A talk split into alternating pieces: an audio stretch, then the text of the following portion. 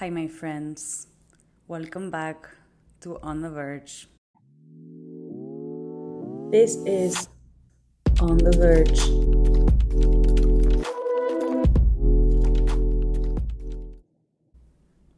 Hi, everyone. Hola, buen día, buenas tardes, buenas noches. Thank you for coming back for another episode. Today, we're going to talk about the post college crash. I mean, I'm doing a podcast based on this feeling, which is not only the post college crash, I think that's just narrowing down an existential crisis to a single thing. But I do think I just lived through the first year out of college and the contrast between your life in school and your life working or whatever you're doing after school is so big that it's hard not to feel down at times and conflicted and whatever. And I was thinking about this a lot. I realized it's the same feeling I've had in the past whenever I had something huge coming up and then it happens and you're done. And once you're done, you're like, I feel so fucking empty inside. I don't know. does this make any sense? Like, if you have a huge assignment and you put a lot of effort into it, and then the day to finalize it comes and you're done with it, and for an instant you feel relief, but the next day you're like, what the fuck do I do in my life? I think college is an extremely big moment of your life, and then the right after is like, dude, what the fuck? I just finished college and now what? Like I work all day and where the fuck are my friends? I miss them. I used to hang out with them every day, every second. I was always having fun. I just had to study. But come on, like college is the best life ever. You're studying, just need to pass some classes, meet people. We can't complain about life back then. And then suddenly you're an adult and your decisions are important and you're more independent. Like you thought in college you were independent, and now you're living out of your own salary, paying for everything. I mean, this is super insensitive of me because I am aware that a lot of people did pay for their shit through college and they made a huge effort to financially sustain themselves. It wasn't the case for me. I wasn't working, I was living out of my parents' money. And so suddenly I am truly independent. I felt like I was independent in college, but not, I wasn't economically independent. I was just far away from my parents, so they couldn't control what I was doing. But now I'm out of school and they are no longer in control either economically, socially, whatever. I can, I can truly do whatever I want. And that freedom is overbearing sometimes even though obviously this freedom is within financial constraints because most of us aren't making like crazy amounts of money but still the whole point is that you are now the master of your own faith. Because then if you're unhappy it's all the decisions that you're making are leading you to be unhappy. And then you need to reconsider and really sit down and have a conversation with yourself and be like what makes you happy? What do you want from your life what career do you want to choose? Did you choose the right one? Did you study the right thing? I don't know if this is a universal feeling, but at least it is for me. And I, I have been feeling low. And right after school, I went traveling, so I didn't get it for the first few months. I was living my best life. I was like, this is gonna be the best year ever. And then I arrived in New York for my work start date. The first week was kind of exciting I was okay with it, kind of excited to have my first real job, go to work, you know, be responsible, be an adult, make everyone proud, do the right thing, or do the expected thing at least. You are now officially an adult. The decisions that you make have an impact and they are relevant. And now it's kind of everyone's outside of college, so the race has begun, you know. There's no rules anymore. There's not a GPA to measure things. There's not uh, there's not an amount of credits for you to graduate. Now, to each their own, and it is a shit show. It has been a shit show for me. And at first, I really thought, shit, am I the problem? Am I the only person feeling this way? Like college happened, then boom, emptiness, existential crisis. Who the fuck am I? What the fuck do I want? But the more I talk to other people in their 20s that are recently out of college, everyone has some sort of thinking in this line. Even the people who are doing better, I'm not claiming like if you're right out of college, you should be having all these existentialist questions and doubting everything and having the crisis that I'm having, even though some people do have it, some other people probably don't, and they are super happy about their decisions. They appreciate their financial independence, they're just happy. But do not lie to me. There is a feeling to being done with college that's it's that just hits you. I don't know exactly how to explain it besides that. It's a feeling. And the most comparable thing is the one I mentioned in the beginning. You have a huge accomplishment. I don't know. You ran a marathon for the first time and you feel the high in the moment, but then the next day you feel empty inside. I think that's comparable to finishing college and starting your official adult life. So I will get a bit more into detail about my post college crash, my personal one that I will share with you just in case it's useful for you. As I mentioned, I went to school in Boston four years. I studied economics. Don't know why I studied economics. Never cared for economics. I actually took econ in high school. I hated it. But then when I went into college, I had the idea that studying business wasn't as like academic as econ might be or I, I didn't even have that idea. My father had that idea and i let my father's idea co- convince me. If he thought so i'm like he knows better than me he's my father. If he thinks that then i should study economics and not business because for him it wasn't such a relevant degree. I now look at it and i'm like i do not agree with this logic please do not think I think that and if you studied business good for you. If you studied econ good for you. I just took the re- decision for the wrong reason. It wasn't my own thought. I think I just absorbed my father's thought and then made that decision. But looking back it was just so dumb because I didn't care for it. All the classes I went to I passed because I had to but I if you ask me anything about economics I don't know it because I didn't care for it I just studied to learn for the test, did what I had to do. If I had a group project, I would do the bare minimum. And here I am. I graduated, had good grades, but didn't learn in the process. And I sound like such a grandma, but it is super important to learn in the process. Also, I could have used all the money spent in college to learn something that I actually do care about. And I want to really clarify that the only reason I'm mentioning just economics or business is because those were the things I was considering at the time. Not that I think they're the two correct things to study, but given that I didn't know what I wanted to do with my life, I didn't know what I liked, or didn't even consider a more specific career path into something that I was generally passionate about. I just saw econ or business as the two options that are broad enough that could lead you into so many different careers without constraining you to like a specific thing.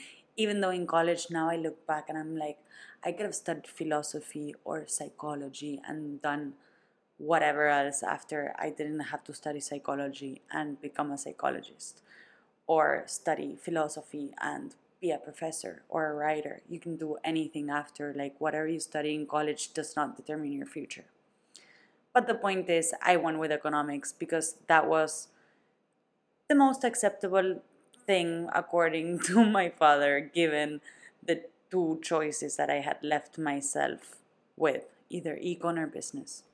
But so I studied that. I did do a minor in film and TV, which was like a little hug to myself, being able to do something that I did care for and that I enjoyed thinking of it now, it was so obvious that that was the thing that I enjoyed. I spent so many hours editing videos, researching ideas that I had for like a short film. I even in my free time, I was just thinking of things I could do for that class. It was an 8 a.m. class. I was never late, even in the winter, Boston winter that's freezing. Never skipped a class. Whereas for my econ classes, I was never there, never showed up, was always late. Mm, I just showed up when I had to. If the professor didn't care, I didn't really go. Did my homework, but you know, didn't really put all my energy into it. Whereas for my film and TV classes, now I realized that just meant you loved it. I did it without a staggering amount of effort. I just wanted to do it. And that means I liked it. And maybe I shouldn't have listened to my dad so much and just listened to whatever felt more natural to me.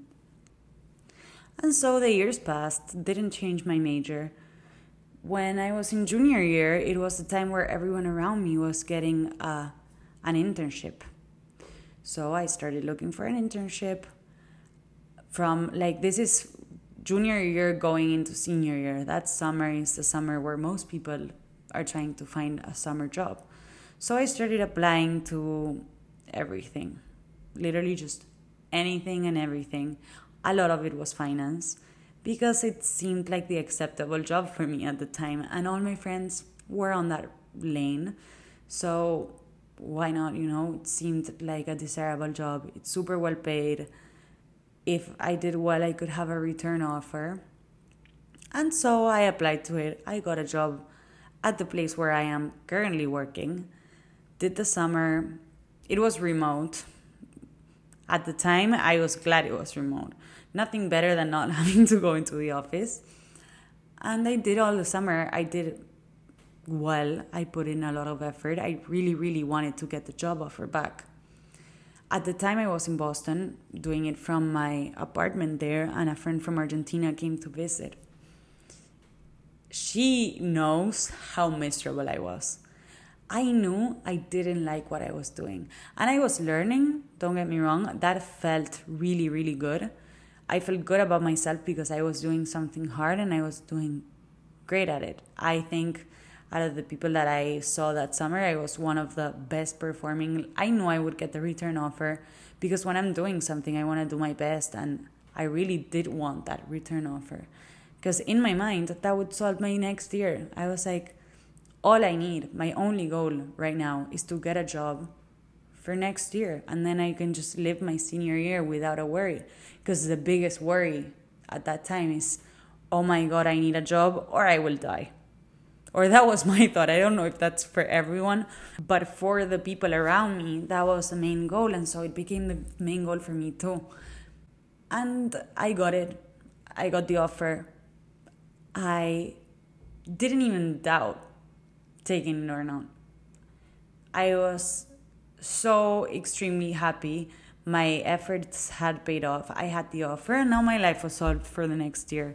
Didn't have to worry, didn't have to apply to jobs.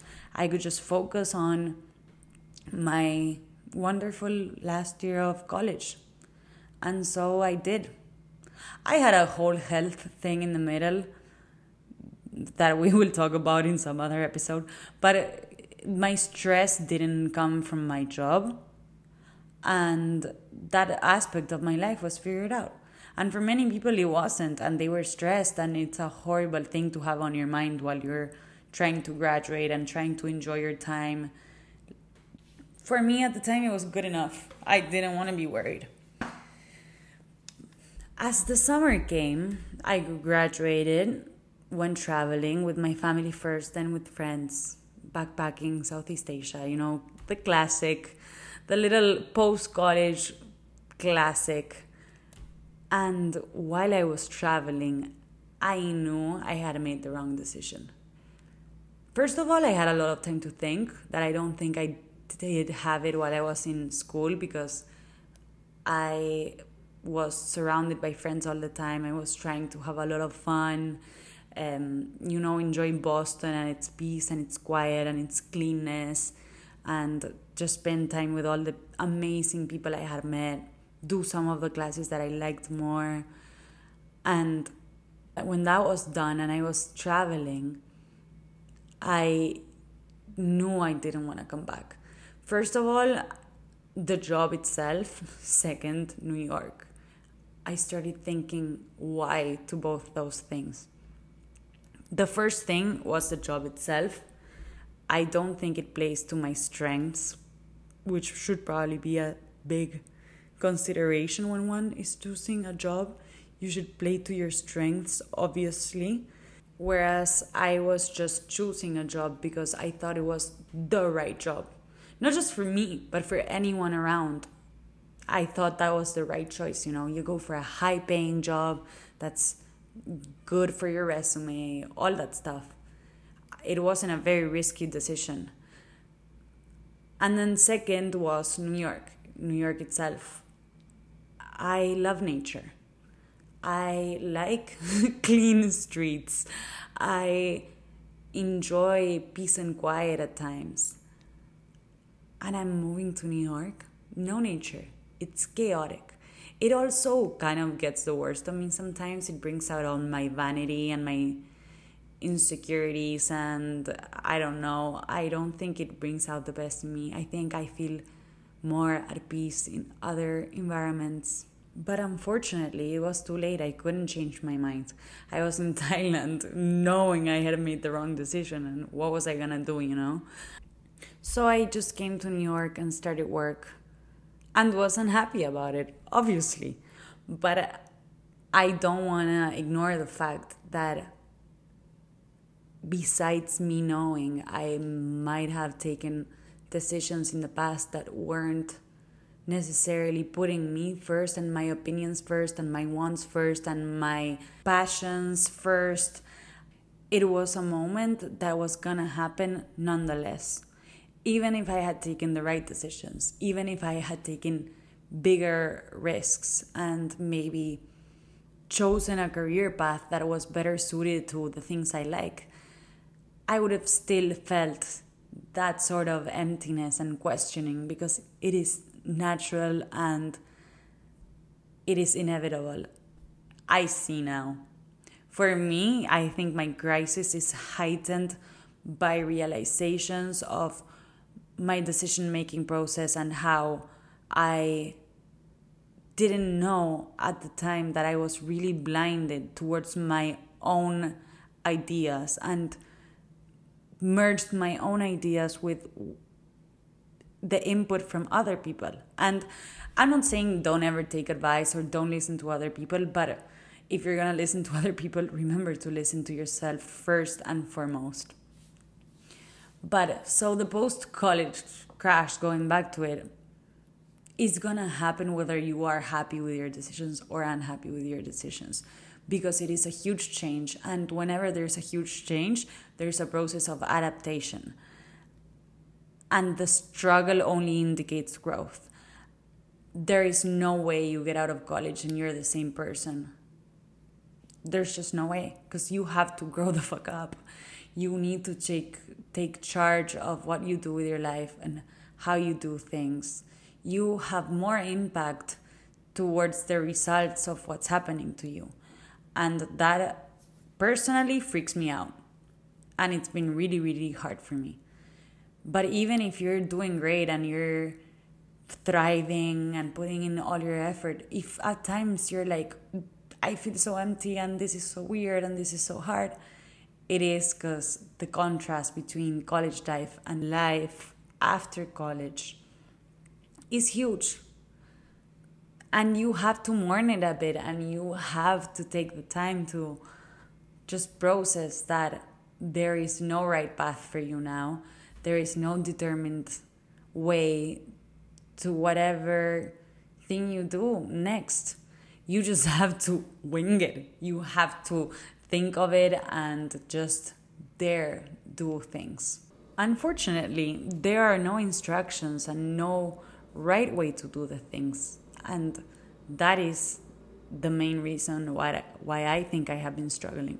Because even if I decided today that the current career path that I have is not for me and I go, I'd like to be a film producer.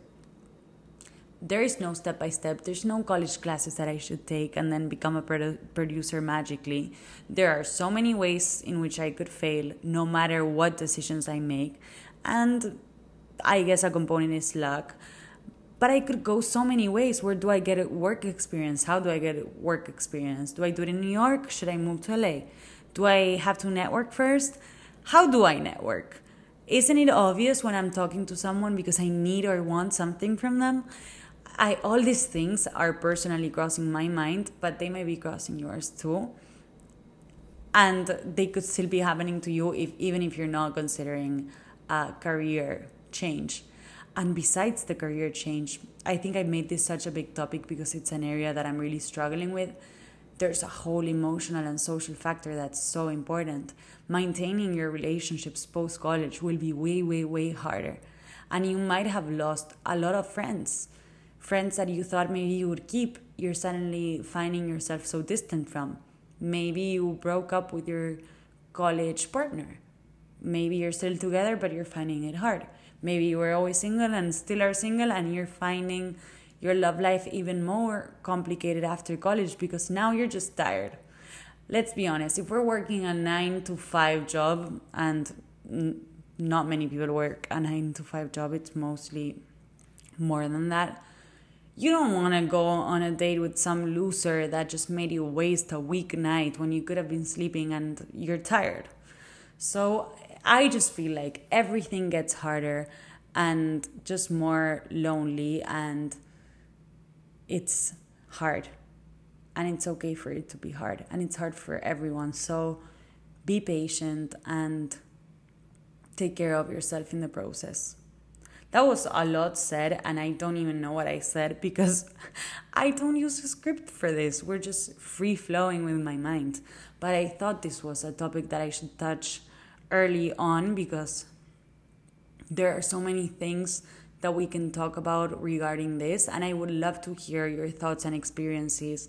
So please DM me either to my personal Instagram or the podcast Instagram I think it's it's in the link or bio here in Spotify or in any other platform that you're using. Send me the questions, send me the ideas, and any topic that you would like to expand more on related to all of this. And then to close off, I wanted to make the recommendation of the episode. I think I'm mostly gonna recommend movies because it's what I consume the most, even though I also read quite a bit and I listen to a shit ton of music. My main uh, thing are movies. And I recently rewatched Harold and Maude. This is a movie from 1971.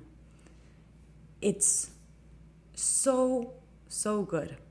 I watched it in the Brattle Theater for the first time in Harvard while I was going to school in Boston because one of my film teachers recommended it and he was going to give us extra credit if we went to see a movie at the Brattle. I'm like, what a dream! I'm getting extra credit to go to a movie.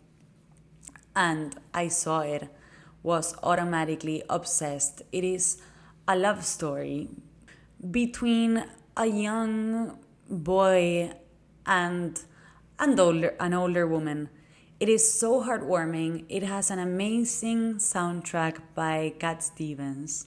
Also, second recommendation: if you don't listen to Cat Stevens, you should. Fantastic, so so so good, and yeah, that movie just makes me so happy. And every time I rewatch it, I love it a bit more. It has become kind of a cult classic. I don't know it's if it's that famous, but ever since I watched it, I I think I've rewatched it once or twice a year. But so that is it for today. Again, if you have anything that you would like to talk about, please send it over my way. And thank you so much for listening. Hope this makes you feel better and hope it makes you know that you're not the only person going through certain emotions during your 20s. We all are. Even the people who say they're doing perfectly, they're mostly not. And if they are, good for them. But let's let's talk about times where we're not feeling that great or the doubts that we have, and maybe that itself will make us feel better. See you next time. Thank you.